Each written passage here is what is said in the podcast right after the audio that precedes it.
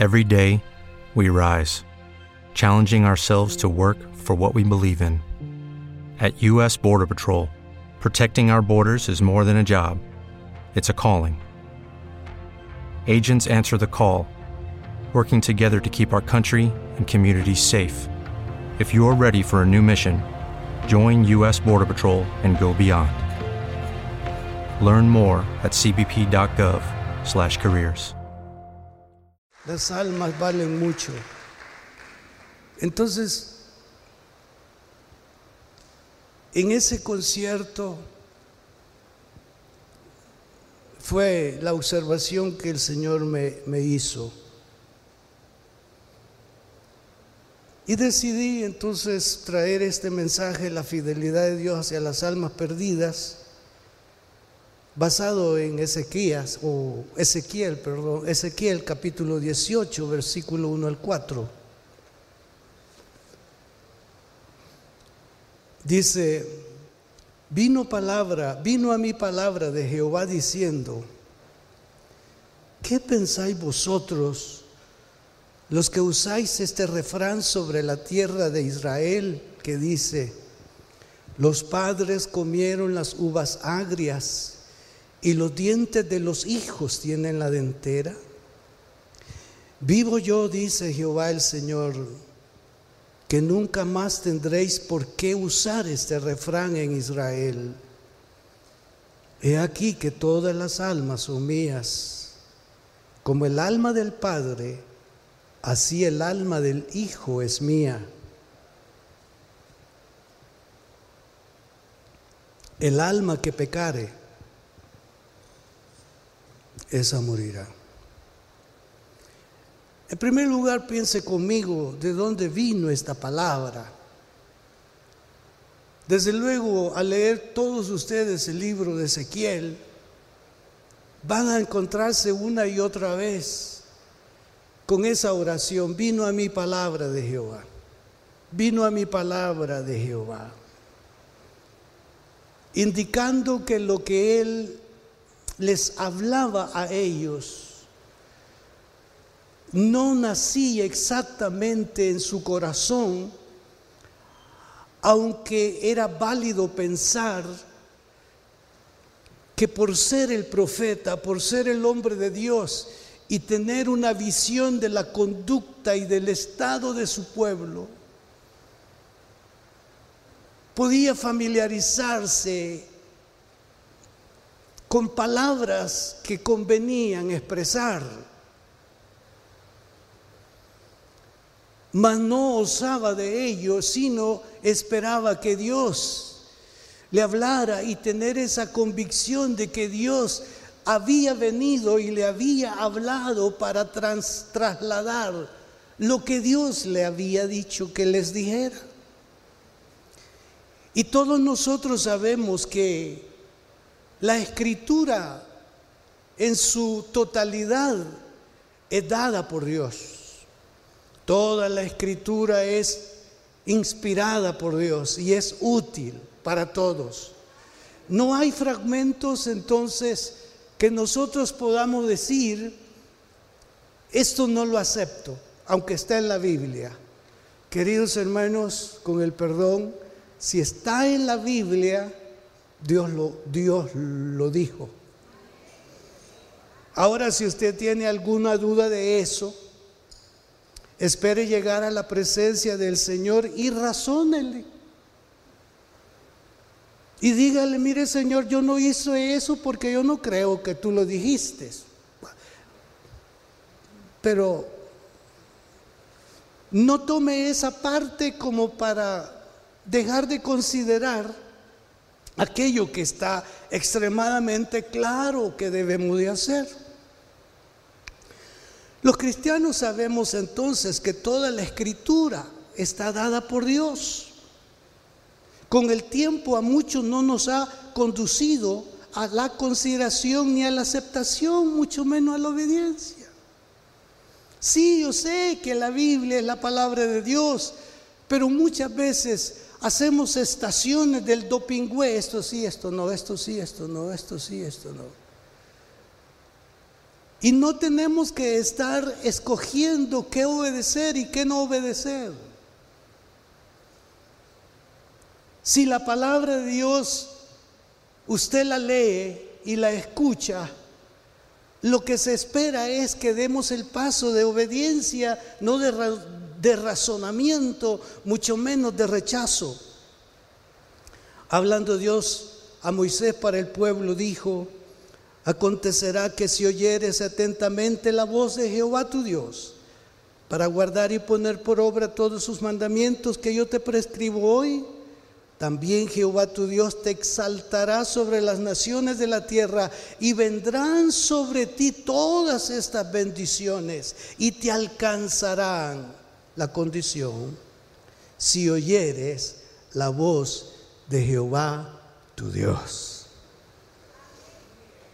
Usted ha leído Deuteronomio 28 y del versículo 3 al versículo 15 está lleno de bendiciones. Del versículo 16 para abajo están las maldiciones. Entonces como que Dios nos dijera, ¿qué prefieres? ¿La bendición o la maldición? Y les pregunto a ustedes, ¿qué prefieren, la bendición o la maldición?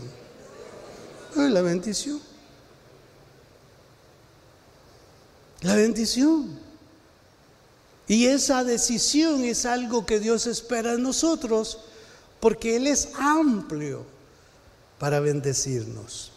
Y el Señor Jesús, hablando a sus discípulos, que tiene un equivalente a nosotros, la iglesia, dijo, si permanecéis en mí y mis palabras permanecen en vosotros, pedid todo lo que queréis y os será hecho.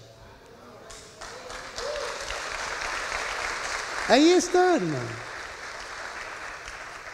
Entonces, si tenemos dificultades para abrazar y obedecer a la palabra de Dios, y quizás se nos justifique, no, mire, la verdad que Dios sabe que yo quiero hacer eso, pero mis condiciones no lo permiten. Mire, yo, yo, yo sé que Dios dice que hagamos eso, pero si supiera que estoy hasta aquí. Ay, la gente nos dice, tiene razón. Hermano, si no es Dios quien le está dando la razón, por favor rechace eso y mándelo al diablo. Así como lo oye, mándelo al diablo. Porque no es un mensaje bueno ese. El diablo vive para su presente. Dios, vive, Dios, Dios está para su presente y su mañana.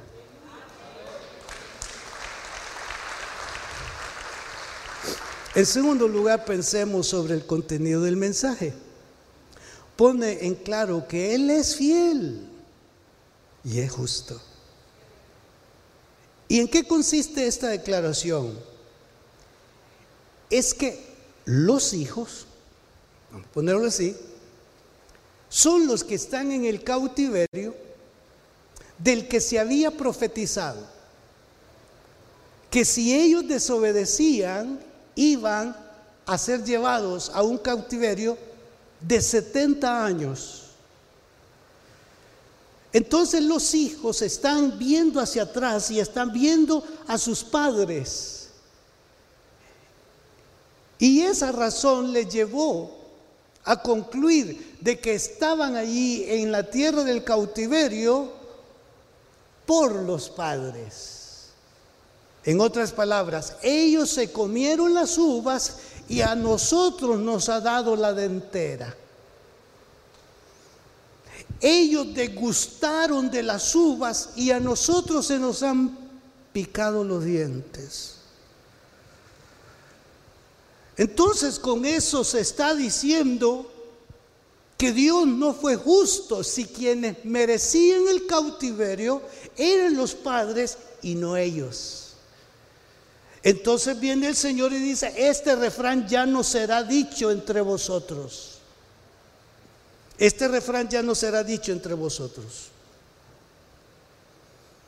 Y a través del profeta les lleva a pensar en dos cosas. Y yo les llevo a ustedes a pensar en esas dos cosas. La conducta, la inmoralidad y la desobediencia de los padres, en ningún momento Dios tiene que pasarnos la factura a nosotros por lo que nuestros padres son y hacen. Eso es cosa muy de ellos y la factura se las va a pasar directamente a ellos y no a su familia, no a sus hijos. Pero escuchen hijos, si les va a pasar la factura si repiten la mala conducta de sus padres. Entonces sí están comiendo las uvas que su papá y su mamá han comido. Y por ir pisando las huellas de ellos, entonces a usted le va a ir igual o peor. En ese caso no hay injusticia y nunca la va a haber de parte de Dios.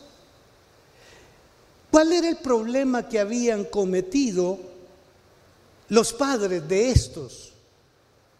suscribámoslo a la idolatría. Porque sí, la idolatría fue algo que ellos practicaron y Dios les había dicho que no fueran idólatras. Entonces viene Dios y dice, ustedes cayeron en idolatría también.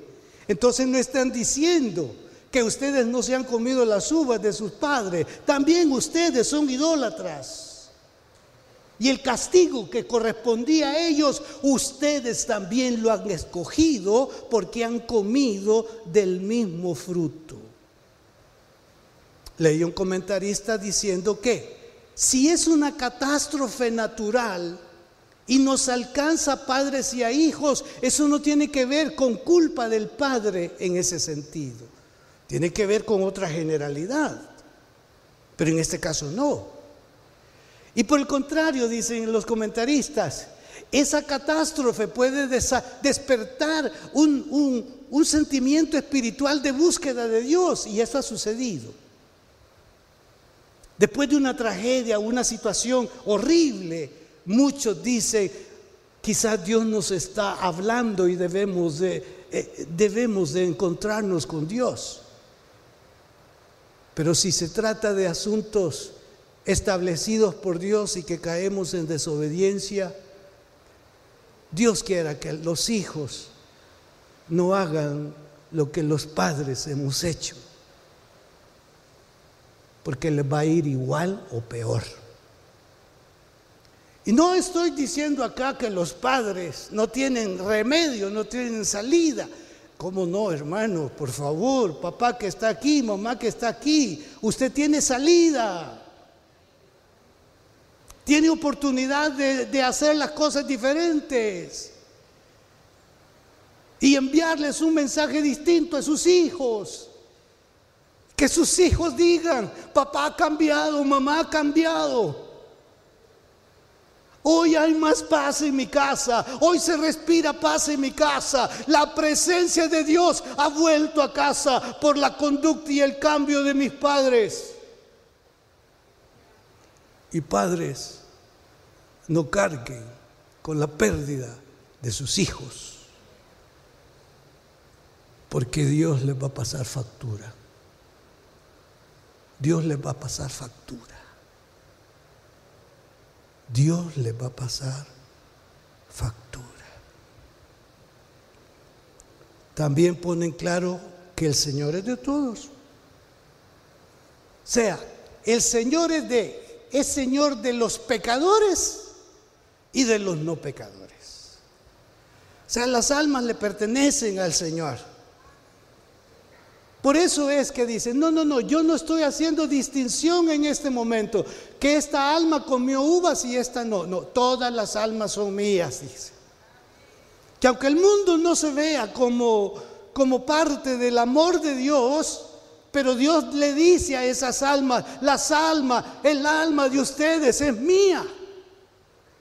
Como mías son las que están ya en mi refugio. Y usted y yo tenemos que entender que las almas que están afuera le pertenecen al Señor. Almas que duermen a nuestro lado, almas que comen con nosotros en la misma mesa, almas de esta y de esta cercanía le pertenecen al Señor, aunque usted sepa que están violentando los dichos de Dios. Y si usted lo sabe, me adelanto, la pregunta es, ¿qué siente? ¿Qué siente con esa conducta inmediata? ¿Qué riñe con lo que Dios ha establecido? ¿Qué siente? ¿Qué hace? ¿Qué se propone? Porque hay que suscribirnos a que todas las almas son del Señor. Él nos creó, hermano, Él nos hizo. Usted y yo somos creados a imagen y semejanza de Él. Por eso las señoras son tan lindas, las mujeres son tan hermosas, bellas. No es así, hermanas. Vea que sí, hermanas. Levanten la mano las lindas, las bellas, las preciosas. Tienen la imagen de Dios. No es por su vestuario. No es por el, el, ¿cómo le llaman? ¿Ah? No. Sé que se lo van a poner cuando esté en la sepultura, pero en el ataúd, pero, pero. ¿Y de los hombres qué se dice? Guapos. Levanten la mano los guapos. Mire cuántos guapos. Ah, tenemos la imagen de Dios. Oh. Esos son los derechos que llevan al Señor a decirle a propios y extraños, las almas son mías, yo las crié, yo las hice, yo las formé y estableció un estándar de comunión. Ah, no hay nada escrito que nos diga las palabras que él usaba cuando llegaba donde estaba Adán y Eva para aparecer. Sí hemos dicho, Adán, ¿cómo amaneciste? Ay, Señor, antes de que Eva viniera todo estaba bien. Pero después que la pusiste no me deja dormir. ¿Y tú qué dices, Eva? Ay, Señor, qué bendición la que me diste. Se parece a ti, Señor. Es hermoso este, es hermoso este. No sé, pero dieron un mal paso. Hicieron lo que Dios les dijo que no hicieran. Comieron del árbol prohibido. Y ahí entró la muerte, hermanos. Allí entró la muerte. La primer muerte que entró es la muerte espiritual. No más comunión. No más comunión. Yo no puedo, yo no puedo sentarme a comer con pecadores, con desobedientes. Yo no puedo.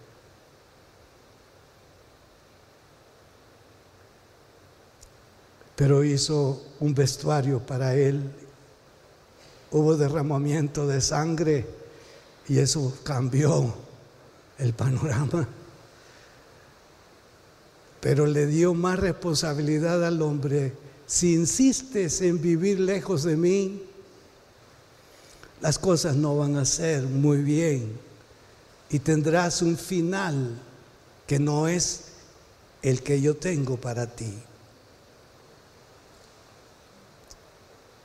Como Dios no parcializa, Él es imparcial. Cuando va a determinar lo que nos corresponde, Él dice que será a causa de la forma en que cada uno de nosotros vivamos. Textualmente dice San Pablo, de manera que cada uno de nosotros dará a Dios cuenta de sí. Usted no va a aparecer delante de Dios diciendo este hombre fue así, así. No, no, no, no, ya Dios lo sabe. Va a dar cuenta usted y yo. Estaremos ante el gran trono blanco. Allí no vamos a estar como familia Ahí va a estar usted y yo solito. El siguiente. La hoja de vida. Al final, escrito en el libro de la vida. Al final, no está escrito en el libro de la vida. Pero Dios es justo. No fuera justo si usted se extiende de pecar y los pecadores van a entrar al mismo lugar? No sería justo. Ah, pero si a Dios, Dios lo quiere. Pero mi Biblia no me permite llegar a pensar en dualidades en ese sentido. Por otro lado, sabedor del estado de las almas pone en claro que no estuvo ni está envuelto en indiferencia. Recuerde el texto dice, alma que pecar esa morirá no es por comer las uvas de papá, sino por tomar mi decisión de desobediencia, de no buscar al Señor, de no rendir mi vida al Señor, de no rendir mi voluntad al Señor, de no apartarme de mis pecados. Entonces, otra vez Dios es propicio y facilitó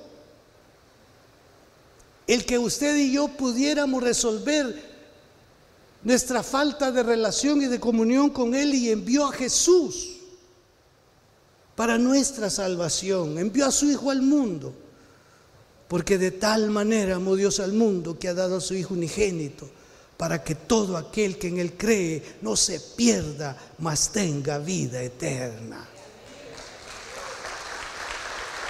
Todas las almas son mías. Voy a enviar, voy a crear un puente. ¿Por qué no envió Dios a su Hijo al mundo para condenar al mundo, sino para que el mundo sea salvo por él? El que en Él cree no es condenado, pero el que no cree ya ha sido condenado porque no ha creído en el nombre del unigénito Hijo de Dios. Y esta es la condenación, que la luz vino al mundo y los hombres amaron más las tinieblas que la luz porque sus obras eran malas. Y el Señor confirma el amor de Dios Lucas 19, 10. Porque el Hijo del Hombre vino a buscar y a salvar lo que se había perdido. Quédese con lo del versículo 4. Mías son las almas.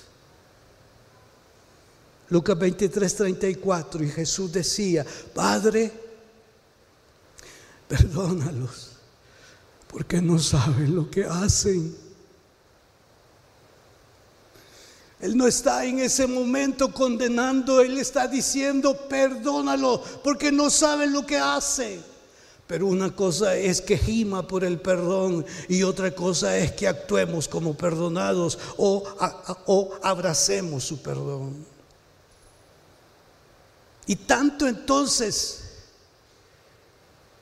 era el conocimiento de Dios al ver que con la muerte de Jesús no se cerraba la humanidad, no, no terminaba el mundo, sino que el mundo continuaría y han pasado más de dos mil años de que Jesús se fue.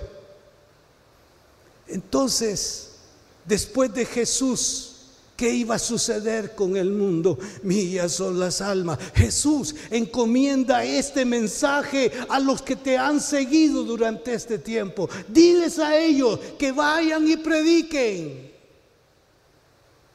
Que, que vayan y prediquen el mensaje del reino. Todos por igual que vayan, que no se queden de brazos cruzados, que vayan, que vayan, que vayan. Porque las almas son mías. Se dice que al que no le cuesta nada, no le importa. Pero a Jesús le costó su sangre. Sí le importan las almas. Y gracias a Dios por esos que dieron la vida y que dieron todo lo que pudieron para que el Evangelio llegara a su conocimiento, apreciado hermano. Estado leyendo sobre hombres que se enfrentaron a oposiciones horribles, terribles, llevados a la cárcel una y otra vez, azotados, pasados por hoguera y tantas cosas. Y hago un alto y le digo, Dios, gracias porque por esto llegó el Evangelio a mis manos y yo puedo ser salvo.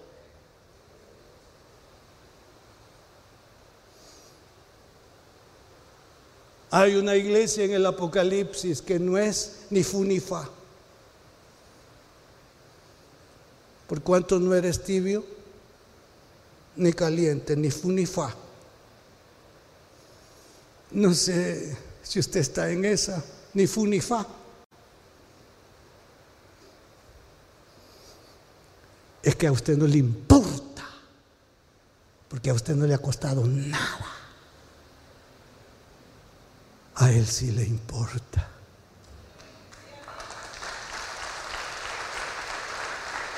porque no quiere que nadie se pierda. Pero hay que demostrarles por la Biblia y por la conducta que los que no creen y no se arrepienten y no se apartan del mal irán al infierno.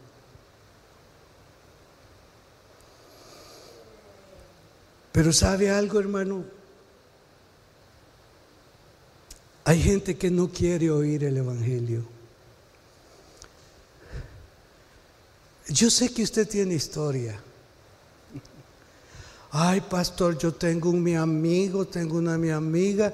Ah, mire, hasta por los codos le he hablado y no quiere. Y es posible, hermano. Hay personas que, que ven el Evangelio como algo para desenfocarse. Porque el enfoque de la onda Lupe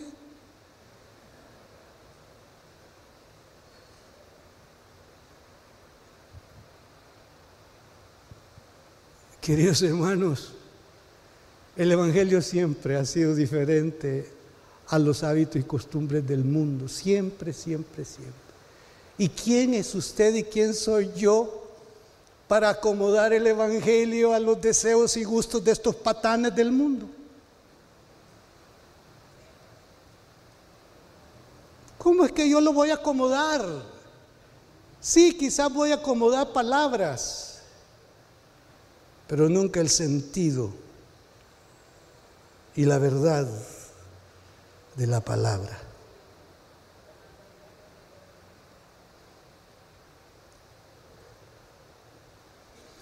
Sí, hermanos, hay gente que no quiere. En el, en el tiempo de Jesús, los judíos y el tiempo mismo de los de la iglesia apostólica, muchos rechazaron el mensaje, no quisieron. Y entonces viene el Señor con una parábola. Les hace ver que no todos iban a estar dispuestos a escuchar, pero que eso no implicaba que dejaran de predicar. Significa que si esta persona usted ha invertido tiempo, pero no quiere, no significa que se cruce de brazos porque él no quiere. Hay otros que hay que ir a buscar y dar el mensaje. Y aquí no voy a razonar el por qué no quieren. Piénselo usted.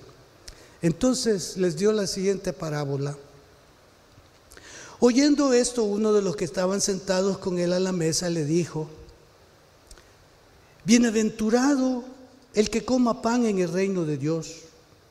Entonces Jesús le dijo, un hombre hizo una gran cena y convidó a muchos. Y a la hora de la cena envió a su siervo a decir a los convidados, venid que ya todo está preparado. Hago un paréntesis. Se dice que la costumbre de ese tiempo en Palestina era que un anfitrión podía invitar a alguien a su casa a comer. Mira, Juan, pleito o no pleites, este, te invito a una cena a mi casa. Ah, de acuerdo. La pregunta que nosotros haríamos es, ¿dónde y cuándo? ¿Verdad que sí? En nuestra cultura. Pero ellos no tenían esa. Ya habían aceptado la invitación, entonces tenían que estar pendientes del día y la hora. Que residía en el anfitrión. Entonces ya tiene lista la cena y le dice, vayan a, decirles que se vengan, que ya tengo lista la cena. Muy distinto a nuestra costumbre, ¿verdad? Sigo leyendo. Y todos a una comenzaron a excusarse. El primero dijo, he comprado una hacienda y necesito ir a verla te ruego que me excuses. Otro dijo, he comprado cinco yuntas de bueyes y voy a probarlos. Te ruego que me excuses. Y otro dijo, acabo de casarme y por tanto no puedo ir. ¿A quiénes representan estos? A los materialistas, a los humanistas, a los irreligiosos a los que tienen tiempo para otras cosas, pero no tienen tiempo para Dios. E, e, esto representan. Y usted se ha dado cuenta de ello, que no vamos a ir hoy al templo. Es que fíjate que he comprado tal cosa y voy a ver si funciona. Y entonces alguien le dice, ¿quién va a ir a comprar algo sin antes haberlo probado?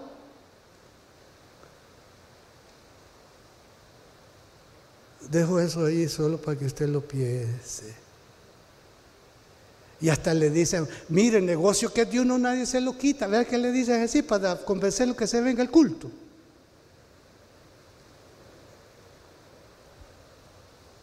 Bueno.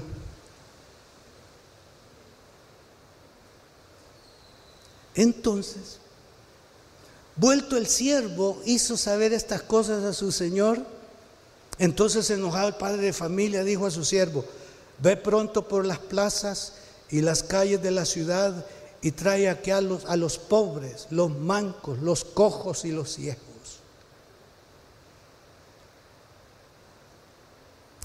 Y dijo el siervo, Señor, se ha hecho como mandaste y aún hay lugar. Dijo el Señor al siervo, ve por los caminos y por los vallados y fuérzalos a entrar para que se llene mi casa. Porque os digo que ninguno de aquellos hombres que fueron convidados gustaría mi cena.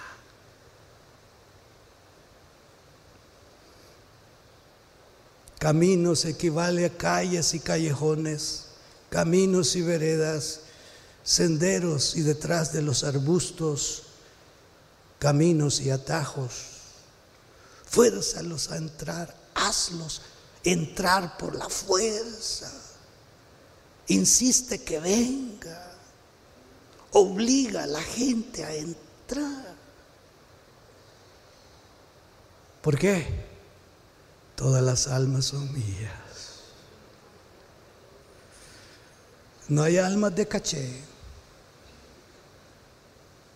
y almas así. Todas las almas son mías todas las almas humillas.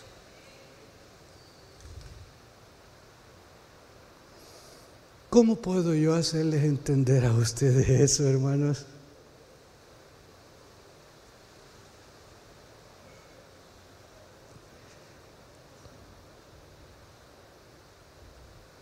Ayer fuimos a Suchitoto. Bueno, yo a sentarme porque ya los de mi edad, pues, ¿verdad? Ya no pueden caminar mucho. Solo en mi ejercicio que en una hora camino cuatro millas, ¿verdad? Y estoy tratando de hacerlo.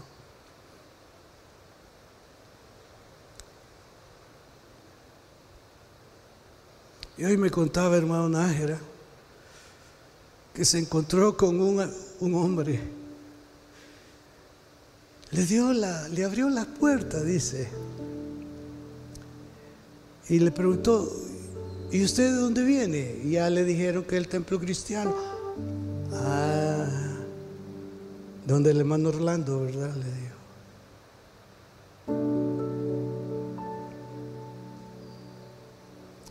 Él es el único sastre que hay en la comunidad y dice que él ya se va a morir y no hay legado ahí. Eso sí me entristeció, porque si usted se va a morir y no deja a quien siga haciendo pantalones, eh, no, hombre. Pero bien. Y él le dijo, yo llegaba al templo cristiano, pues la verdad que llegaba por una muchacha, le dijo, ¿verdad? Ojalá no vengan por eso, solo por eso ustedes. Pero al hermano le encantó cuando él se sintió satisfecho de saber que yo todavía estoy sirviendo al Señor, ¿verdad? Yo dije, bueno, Señor, Se está yendo a la comunidad Chafijandal y hay otra ahí. Alguien dirá, pero ¿qué se espera de esa gente? No, hermano, perdónenme, perdonen nada más que sean salvos. Nada más cumplir con el propósito de Dios que sean salvos. Vayan al centro de la ciudad y esfuércenlos a ellos. Pónganse de pie, ahí están los del centro de la ciudad.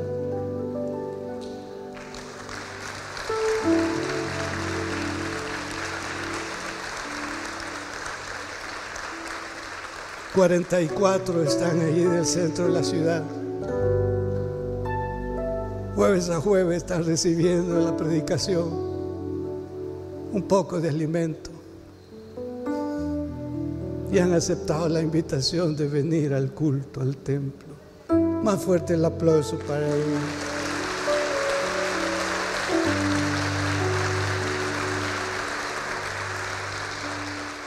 si no quieren los ricos, si no quieren los profesionales, si no quieren los adúlteros, si no quieren los afeminados, si no quieren los homosexuales, si no quieren los que se echan con varones, si no quieren.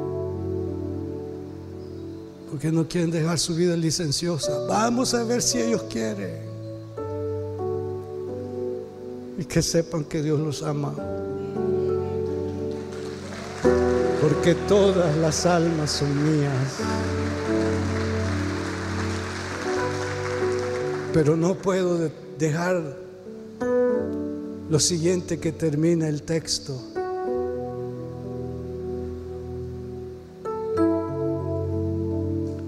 Alma que pecare esa morirá. Forma parte de la fidelidad de Dios. Ninguna cosa inmunda heredará el reino de los cielos. Por eso es urgente predicarles a todos por igual. Les pido a todos, sé que no todos tienen una capacidad para evangelizar, para hablar como antes de las cuatro leyes espirituales, pero usted tiene un mensaje que puede ofrecer al perdido. ¿Sabe cuál es el mensaje? Quiero contarle que Dios me ha perdonado mis pecados y quiere perdonar los suyos también. Ahí está. Usted no necesita teología.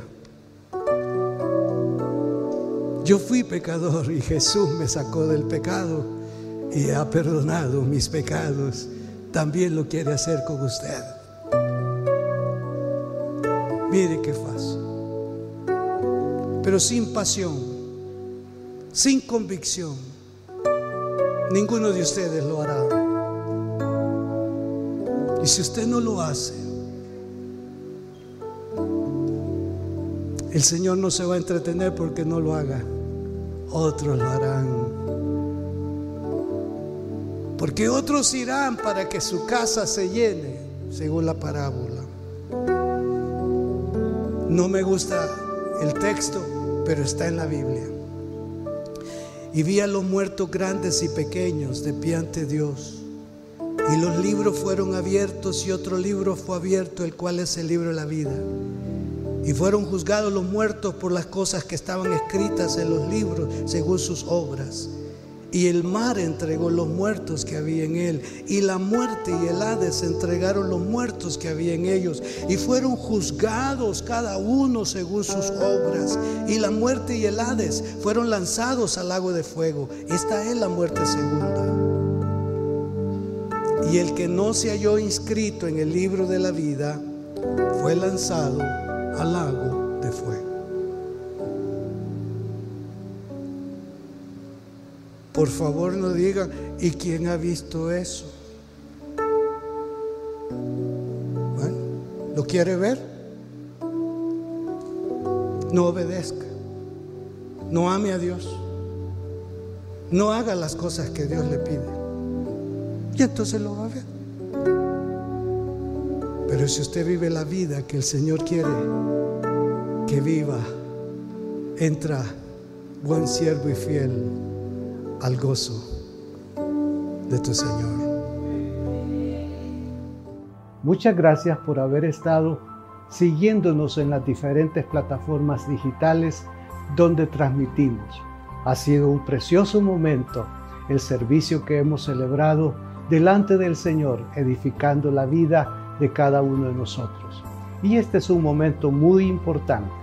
Deseo invitarles a que abran su corazón y reciban al Señor Jesucristo como su único y suficiente Salvador personal. Si está de acuerdo con hacerlo, repita esta oración después de mí. Señor, te entrego mi vida a esta hora. Reconozco que soy pecador y que solamente en ti encontraré el perdón. Lávame con tu sangre en este mismo momento y conforme a tu palabra, escríbeme en el libro de la vida. En el nombre de Jesús. Amén. Si hizo esta oración, bienvenido a la familia de Dios. Es importante que busque una iglesia donde congregarse para poder crecer en su vida espiritual. Desde luego, les ofrezco la iglesia que yo presido, Templo Cristiano de las Asambleas de Dios. Nos veremos en una próxima oportunidad. Que Dios nos bendiga.